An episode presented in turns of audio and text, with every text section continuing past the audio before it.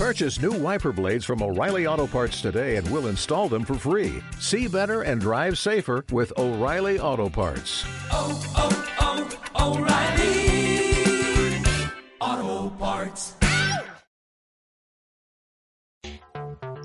Bienvenidos a los podcasts de Iberley. Aquí te enterarás de toda la actualidad jurídica que te afecta, novedades, entrevistas e información. Comenzamos. Bienvenidos a una nueva webinar organizada por Iberley Colex, en la que se debatirán los principios del derecho financiero y bancario, tanto desde el punto de vista mercantil como tributario, materia que se recoge también en la obra del mismo título de la editorial Colex y que también hoy presentamos.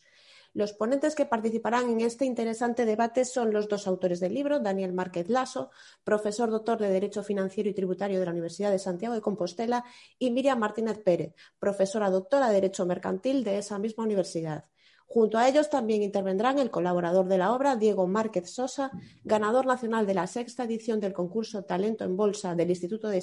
Estudios Bursátiles, y Jonathan Márquez Lasso, profesor de Economía Aplicada y Fiscalidad Internacional y Procesos Aduaneros de la MBA Business School. Tanto Daniel como Jonathan son también socios directores de Steelbed Stars Legal Advisory. Sin más dilación, les damos paso.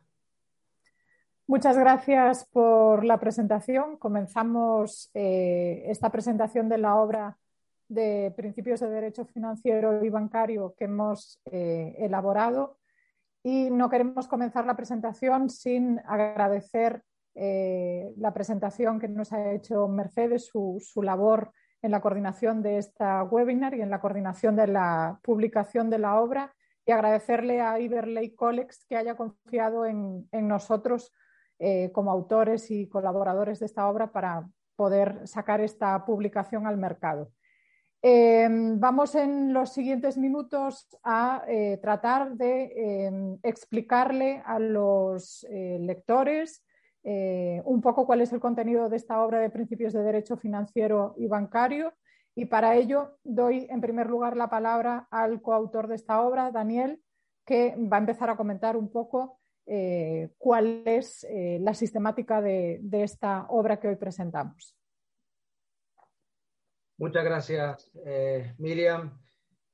muchas gracias a Mercedes y también, por supuesto, a Iberday Codex, como hemos dicho, por la coordinación y la posibilidad que nos ha brindado en la realización de esta obra. Efectivamente, eh, hemos abordado un tema muy complejo como es el derecho financiero y bancario, un tema eminentemente complejo, amplio y con una regulación que hacía de alguna manera necesario eh, que alguien, que un grupo de, de autores como los que nos hemos reunido, tratáramos de simplificar y de aunar en una sola obra pues toda esa complejidad que eh, nos ofrece, como digo, el derecho financiero y bancario, sobre todo en sus aspectos regulatorios, mercantiles y tributarios. También, como ya veremos, abordaremos determinados principios eh, conflictivos como es la litigiosidad. Esta obra lo que tiene como objetivo es permitir que el lector pueda adquirir conocimientos suficientes para ser capaz de interpretar y conocer pues, los principales aspectos jurídicos del sistema financiero y bancario. Lo que hemos intentado hacer es dividir la obra en cinco partes para que pudiera tener sencillez su seguimiento. La primera, introductoria, en la que lo que hemos realizado es un acercamiento a nociones fundamentales sobre el marco jurídico que, como decimos, es tremendamente complejo del sistema financiero y bancario en España, prestando especial atención a su estructura institucional, las autoridades competentes y su marco normativo. En segundo lugar, hemos avanzado, incluyendo la parte relativa al derecho bancario, prestando especial atención al estudio de la normativa aplicable, no solo en el ámbito jurídico español, sino también de la Unión Europea, explicando y aclarando y sobre todo simplificando qué significan los acuerdos de Basilea, el régimen jurídico de los principales contratos bancarios y sus garantías. La tercera parte la hemos dedicado al estudio del sistema financiero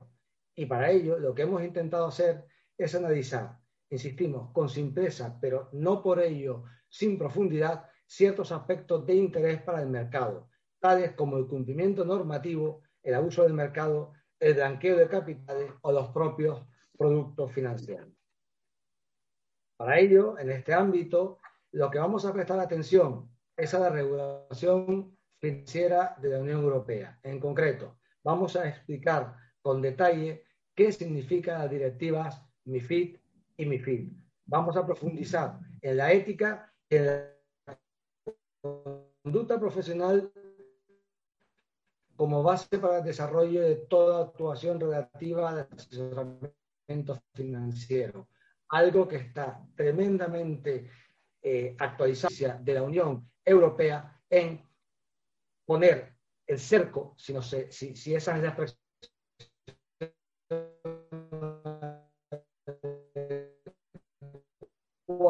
en cerco determinados comportamientos que los profesionales, la banca,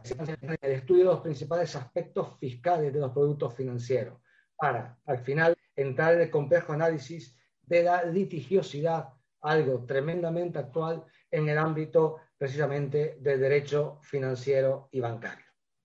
En definitiva, lo que pretende esta obra no es un manual universitario, no es un tratado que eh, sirva meramente a despachos o a profesionales, sino lo que hemos pretendido es ofrecer claridad al lector respecto de una gran diversidad de contenidos que afectan al sistema financiero y bancario, algo en el que el ciudadano de pie se ve afectado en su día a día. Por ello, cada uno de los capítulos que integran este estudio va a ofrecer un análisis técnico y exhaustivo de la problemática suscitada en torno a diferentes cuestiones. Pero lo que sin duda alguna hemos tratado de procurar es una claridad expositiva, a la espera de que pueda resultar de utilidad, como decimos, no solo a profesionales, sino también, evidentemente, al lector no especializado. Y ahora entrando ya en las diferentes partes que, trata esta obra, eh, en primer lugar, lo que hemos eh, tratado es la definición del sistema eh, financiero y bancario. ¿Cómo podemos definir ese sistema financiero? Pues, como puede verse en la diapositiva, podemos definirlo como un conjunto de instituciones, medios o mercados en donde se satisfacen las diferentes necesidades de eh, tanto quienes ahorran como quienes invierten, como quienes invierten, perdón. Eh, como vemos, eh, es un entramado sumamente complejo y hemos intentado en esta obra establecer cuáles son las diferentes relaciones que se producen dentro de este sistema financiero. Para ello, hemos distinguido tres elementos básicos dentro del sistema financiero en primer lugar, eh, se trata en la obra la problemática relativa a los productos financieros, distinguiendo entre activos y pasivos financieros. Ahora veremos un poco más eh, de qué va el tema de los productos financieros. En segundo lugar, se hace una referencia a los mercados financieros como otro elemento básico del sistema financiero. Y en, tercer lugar, eh, se hace referencia a la figura de los intermediarios financieros. Pues bien, los productos financieros eh, se destacan sus características principales, que pueden ser entre ellas eh, la rentabilidad, el riesgo y la liquidez. A todo esto se presta especial atención eh, en la obra que hoy presentamos. Respecto de los mercados financieros, podemos definirlos como el mecanismo o el lugar a través del cual se produce un intercambio de productos financieros en el que eh, se determina su precio y cuyas eh, funciones principales son poner en contacto al colectivo de agentes que intervienen en ellos. Eh, se constituyen como un mecanismo, por lo tanto, apropiado para la fijación de precio de los activos, para proporcionar liquidez a esos activos, como decíamos, y eh, al final para lograr una mayor facilidad para convertirlos en dinero. Y por último, eh, el último de los aspectos eh, relativos a ese sistema financiero, decíamos que eran los intermediarios financieros. Los intermediarios financieros realizan una labor como bien indica la palabra, de mediación entre las unidades económicas que actúan dentro de ese sistema financiero y se clasifican en diferentes tipos. Podemos hablar de intermediarios bancarios o intermediarios no bancarios, sin ánimo de ser exhaustivo, porque todas estas cuestiones se tratan en el, libro. Eh, podemos eh, definir esos intermediarios bancarios como, por ejemplo, la banca privada o las cooperativas de crédito o el Instituto de Crédito Oficial y entre eh, los no bancarios, esos intermediarios no bancarios, pues podemos distinguir, por ejemplo, los establecimientos financieros de crédito comúnmente llamadas financieras. También prestamos atención en, esta obra a quienes tienen que cumplir esa función de supervisión de ese sistema financiero que decimos. Por un lado, distinguimos eh, sobre todo la función que realiza el Banco de España dentro del sistema financiero español y cuando entra en juego eh, el ámbito de la Unión Europea, hablamos en, esta obra del mecanismo único de supervisión en el que eh, el Banco Central Europeo va a actuar de forma coordinada con el Banco de España. ¿Qué eh, funciones o qué objetivos tiene concretamente ese mecanismo único de supervisión? Pues podemos destacar entre sus objetivos principales esas tres cuestiones que eh, se reflejan en la diapositiva. En primer lugar, velar por la seguridad y la solidez del sistema bancario europeo, potenciar, en segundo lugar, la integración y la estabilidad financiera en Europa y, por último, asegurar la coherencia de la supervisión en el mercado europeo. ¿Por qué es necesario o mm, por qué tiene que existir este mecanismo único eh, de supervisión? Bueno, eh, son muchas las razones que se han esgrimido al, respecto, pero sí que es cierto que vemos una muy clara, que es en el contexto de crisis financiera actual, eh, se ha mostrado la rapidez y la intensidad con la que pueden eh, propagarse los diferentes problemas en el sector financiero. Por lo tanto, es necesario que existan este tipo de entidades de supervisión porque el objetivo, como decíamos, es precisamente la supervisión del sistema bancario europeo para poder restablecer eh, la confianza dentro de este sector. Y en segundo lugar, además del Banco Central Europeo, el mecanismo único de supervisión y la labor, como decíamos, del Banco de España, no podemos eh, obviar la labor de la Comisión Nacional del Mercado de Valores, que es el organismo encargado de supervisar, inspeccionar los mercados de valores españoles y la actividad de todos aquellos actores que intervienen en el mercado, garantizando, por lo tanto, la transparencia en eh, ese mercado de valores, la correcta formación de los precios y, por lo tanto, la protección de los distintos inversores que actúan en el mercado. Como vemos, un sistema financiero y bancario sumamente complejo, con lo que todo ello explica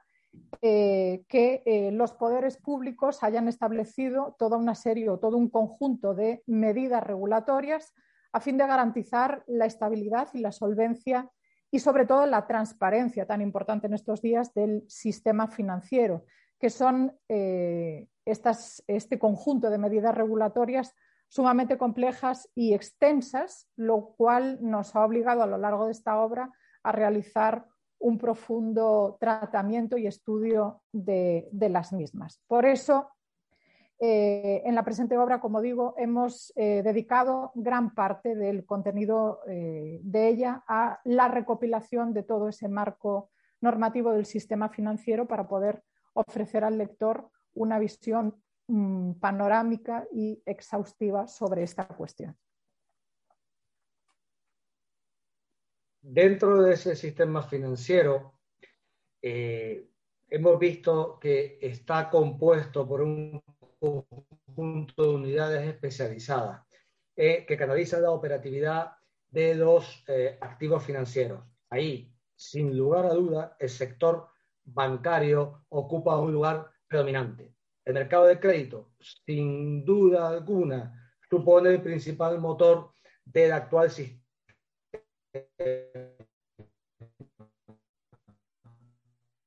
¿Por qué? Es el punto de encuentro en el que los que tienen exceso de liquidez, es decir, todos, no solo eh, saldos en cuenta, en el mercado del crédito, en muchos aspectos, esos superávit van a poner, eh, ser puestos en circulación por parte de las entidades bancarias para quienes pretendan obtener una rentabilidad por ella, se pongan a disposición de los que tienen déficit de liquidez. Evidentemente, el mercado del crédito en ese sentido eh, ofrece, sin duda alguna, una cantidad eh, muy importante de beneficios. ¿Qué sucede? Que particularmente los que acceden al mercado del crédito en la necesidad de obtener precisamente liquidez o de obtener eh, financiación, se van a encontrar con aspectos eh, tremendamente negativos. Esto lo hemos vivido desde la crisis financiera que ha pasado a nivel mundial hasta igual en estos eh, precisos momentos donde se siguen canalizando muchas de las consecuencias de dicha eh, crisis. Evidentemente, ¿cuáles son los puntos negativos? La estandarización de las condiciones del mercado, la imposición de condiciones abusivas o un grado de afectación que de incumplimiento de las obligaciones que el intermediario financiero asuma puede tener en la colectividad. Esto, por ejemplo, fue lo que se vio en la eh, crisis eh, financiera. A nadie se le escapa, además, que eh, a estas alturas, todo lo que acabo de explicar, a la que el mercado del crédito se ha visto sometida auspiciada fundamentalmente por la declaración de abusividad en determinados, digamos así, comportamientos de una serie de entidades. Por eso se ha intensificado la regulación del mercado del crédito, debiéndose distinguir entre las normas que se refieren, evidentemente, a los mecanismos de supervisión y, por otra, las que se refieren a los mecanismos de las entidades que intervienen en el mismo. Por ello, en este libro lo que hemos tratado también de abordar es el análisis del principal conjunto normativo relativo a la supervisión del mercado, las condiciones de acceso al mismo y sobre todo los requisitos de solvencia y liquidez, abordándose de manera intensa, por ejemplo, los denominados acuerdos de Basilea, su contenido y los pilares básicos que fundamentan dicha credibilidad. Además de eso, en la parte cuarta eh, abordamos de una manera intensa, y a ello se referirá Miriam Martínez, eh, garantía, de forma que podamos aunar todo lo anteriormente expuesto con la operativa diaria a la que los usuarios se enfrentan. Efectivamente, como decía Daniel, en esa parte cuarta, que se compone concretamente de dos capítulos, se hace un análisis, eh, un análisis exhaustivo de los diferentes contratos bancarios y las garantías que deben llevarse a cabo con estos contratos bancarios. En concreto, esos capítulos se analizan haciendo una sistematización entre la diferente tipología de esos contratos bancarios. Se distinguen entre eh, lo que se consideran operaciones neutras, eh, por ejemplo, eh, los contratos de cuenta corriente bancaria, pasando por las denominadas operaciones pasivas, por ejemplo, los tan conocidos depósitos bancarios o operaciones bancarias de tipo activo, entre las que tenemos el préstamo, el crédito o el descuento bancario. Y por último, también se entra en, esa parte de la obra en un apartado relativo a el tan importante eh, fondo de garantía de depósito de las entidades de crédito, como decimos, para analizar eh, las garantías que eh, deben llevarse a cabo en la contratación bancaria. Asimismo, también relacionado con eh, esta actividad de contratación bancaria, la obra analiza eh, profundamente, eh, porque se ha analizado con sumo interés, consideramos que esta parte era interesante introducirla por, su relevancia práctica. otro tipo de contratos bancarios que tienen ciertos aspectos financieros, como los contratos de arrendamiento financiero, eh, el renting, el factoring, eh, algunas peculiaridades relativas a las tarjetas bancarias, donde, como decimos, analizamos eh, por completo o intentamos analizar por completo el régimen jurídico de estos diferentes tipos de contratos bancarios de financiación, analizando las diferencias entre, entre ellos, así como bueno, pues las ventajas o desventajas que tiene para el consumidor contratar con eh, una u otra forma jurídica eh, de estas a las que me refería. También se presta especial atención, aunque pueda parecer que está absolutamente fuera de un manual prácticamente al uso de este tipo de, obra, eh, atención a una materia que está ahora mismo muy, muy, muy candente, que es la prevención del blanqueo de capitales. Eh, las entidades financieras están siendo sometidas a un enorme control y se les somete a ellos además a la imposición de determinadas medidas de control que prevean el blanqueo de capitales mediante las simulación de orígenes ilícitos o mediante determinadas eh, implicaciones de actividades que puedan ser consideradas ilegítimas. Por eso eh, hemos prestado atención en los capítulos en los que nos referimos en el manual a ello, a todas las medidas de obligado cumplimiento que afectan no solo al sistema de vigilancia bancaria, sino evidentemente a los propios usuarios y a la problemática en la que se pueden ver eh, involucrados, así como la operativa y las limitaciones que la misma tienen respecto de aquellos cobros, pagos o intermediaciones financieras que puedan tener origen o destino en los paraísos fiscales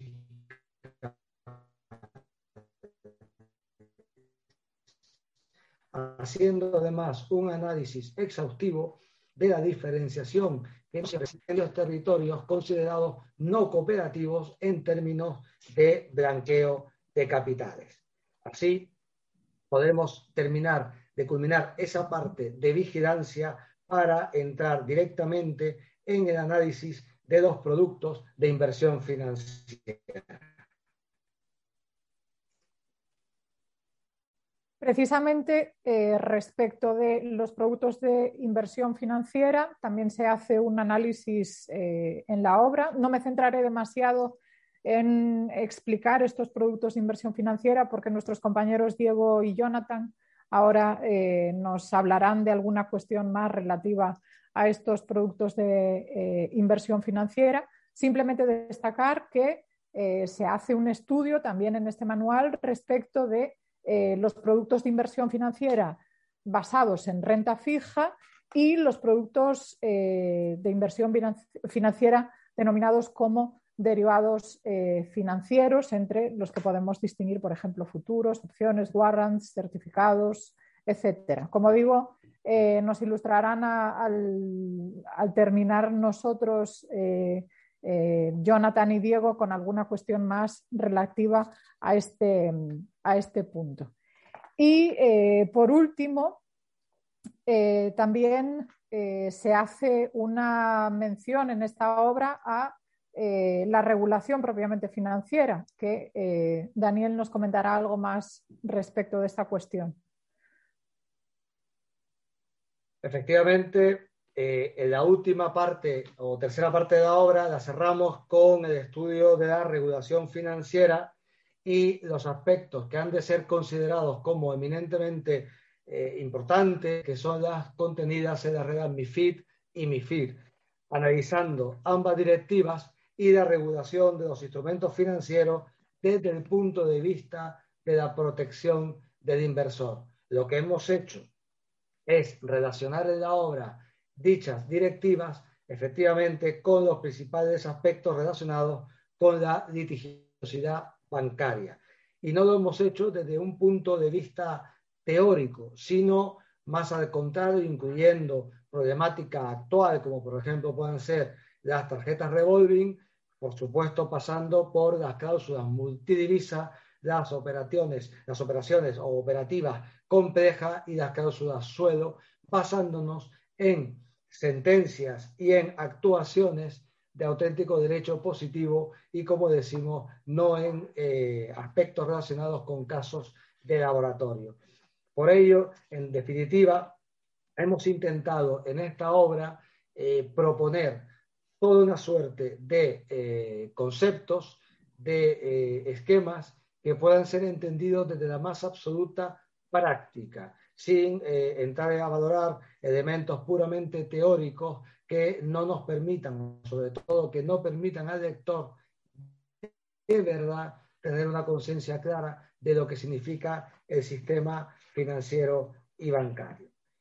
Lo hemos hecho por la razón principal, eh, exponer nuestra experiencia, no solo como eh, profesores y autores, sino como abogados en el ámbito del derecho financiero, sino también ofrecer una obra que pueda eh, enganchar a los lectores no profesionales y a los más jóvenes en una cada vez más necesaria educación financiera, de lo cual evidentemente Diego nos puede dar una visión importante al respecto.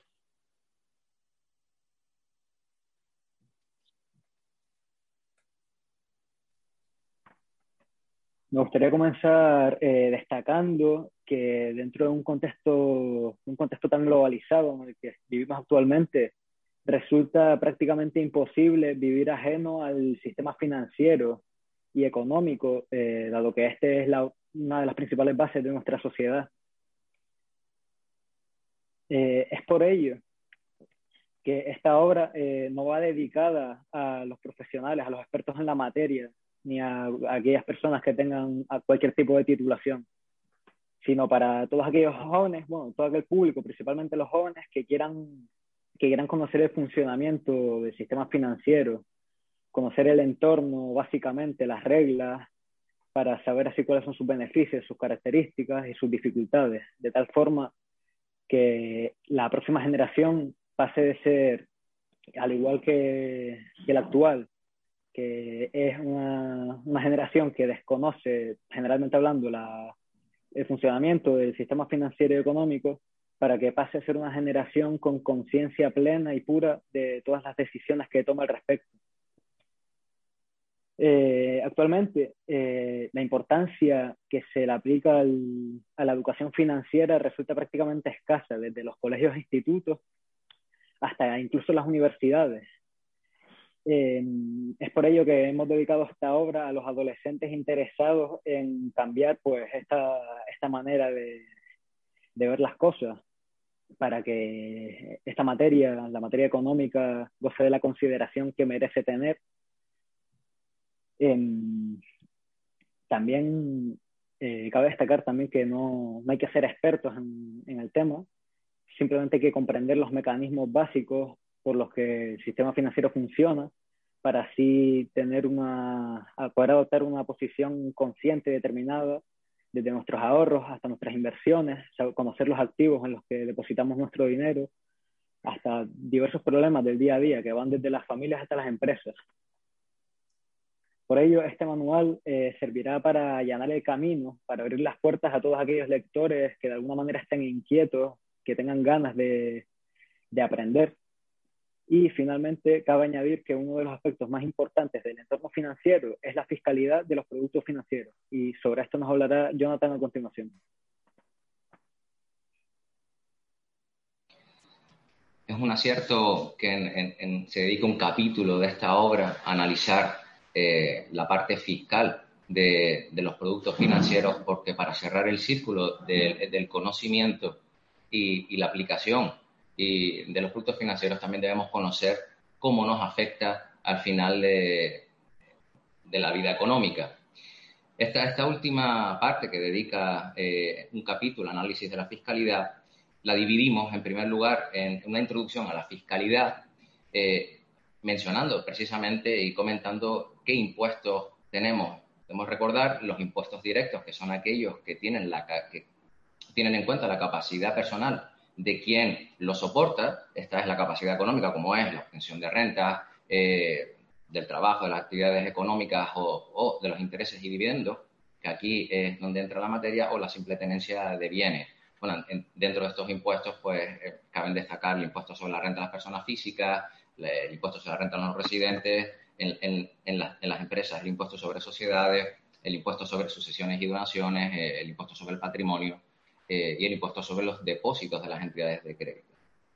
La segunda parte de, los impuestos, de la carga impositiva, recae sobre los impuestos indirectos, aquellos impuestos eh, que no tienen en cuenta la capacidad de quien los soporta, esta es su capacidad económica, sino más bien se centra en el consumo o en los actos de transmisión. Bien, estos son fundamentalmente el, impuesto sobre el valor añadido, el IVA, y el impuesto sobre transmisiones patrimoniales y actos jurídicos documentados.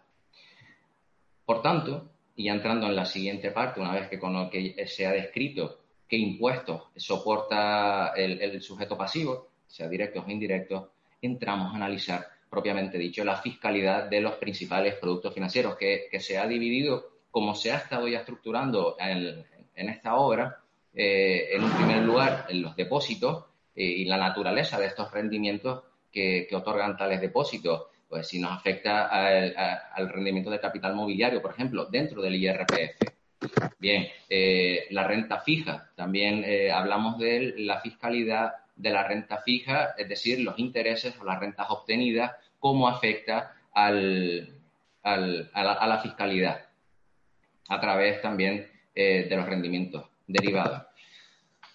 Dentro también del, de este tema, atacamos la renta variable. La renta variable que viene por eh, los dividendos o, y demás rendimientos de la participación en fondos eh, propios de entidades. Bueno, en el ámbito del IRPF, como todo lo anterior, analizamos dentro del ámbito del IRPF e, y del impuesto sobre sociedades, eh, que se consideran los rendimientos del capital mobiliario. Dentro también de, la renta variable, comentamos los warrants también, eh, la implicación fiscal que tiene los warrants eh, y las operaciones en el mercado de futuros y las opciones. Por último, las ganancias y las pérdidas patrimoniales derivadas pues, de las acciones admitidas a negociación en, los mercados, en los mercados eh, oficiales. Y por último, también atacamos dentro de los, de los productos financieros los fondos de inversión, cómo afecta los fondos de inversión eh, en nuestra carga fiscal. Bien, el, tercer eh, apartado, eh, ya, ya tomamos y estudiamos la fiscalidad de los principales contratos, tanto sea los arrendamientos financieros o el leasing, que además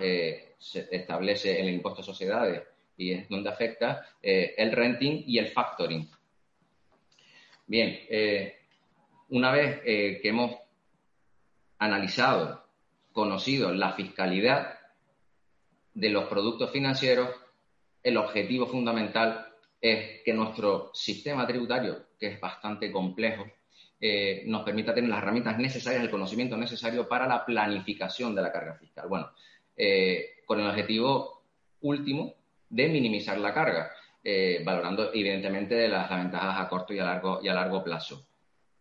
las implicaciones que los productos financieros eh, tienen en el, IRPF, tanto sea eh, rendimientos de capital mobiliario, ganancia patrimonial eh, o en el impuesto sobre el patrimonio, sucesiones y, bonificaciones, sociedades, el IVA. Bueno, al final se trata de conocer la fiscalidad que cada uno de estos instrumentos o productos financieros va a tener para conseguir,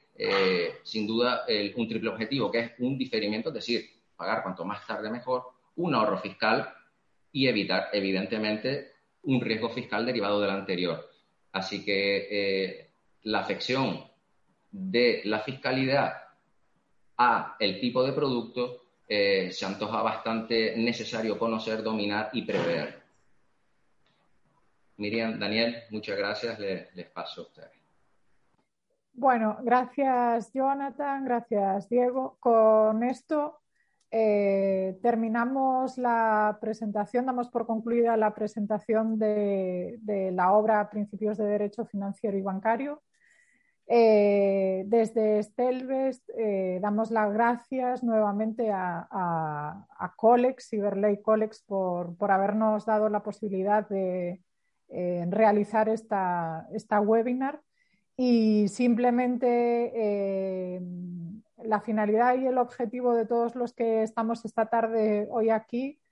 es eh, hacer llegar un poco el contenido de esta obra, hacer comprensible para el que nos está escuchando y para el futuro lector de, esta obra de, los principales contenidos del sistema financiero y bancario español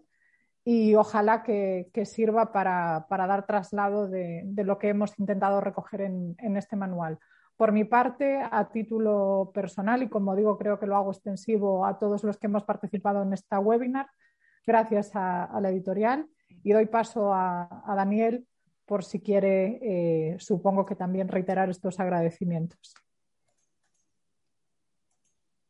Muchas gracias, Miriam. Evidentemente, no tengo sino que concluir dando las gracias a mis compañeros de Estelves, a ti y evidentemente a Iber Codex y a Mercedes, insisto, por habernos permitido y habernos apoyado en la realización de, esta obra que pretendemos desde la unidad que sea algo eh, práctico, directo y sin otra opción que no sea la de hacer partícipe a todos los lectores de una manera sencilla del complejo entramado que significa tanto normativo como operacional u operativo del mercado financiero y, bancario. Así que reiterar mi agradecimiento y por nuestra parte nada más. Eh, es un placer para la editorial, para el grupo Iberley College, contar con profesionales como vosotros. Despedimos a los ponentes y deseamos a todos que esta webinar les haya sido de utilidad. Muchas gracias a todos por su asistencia. Gracias por haber llegado hasta aquí. Esperamos que la información te haya sido útil. Suscríbete y nos escuchamos en el próximo podcast.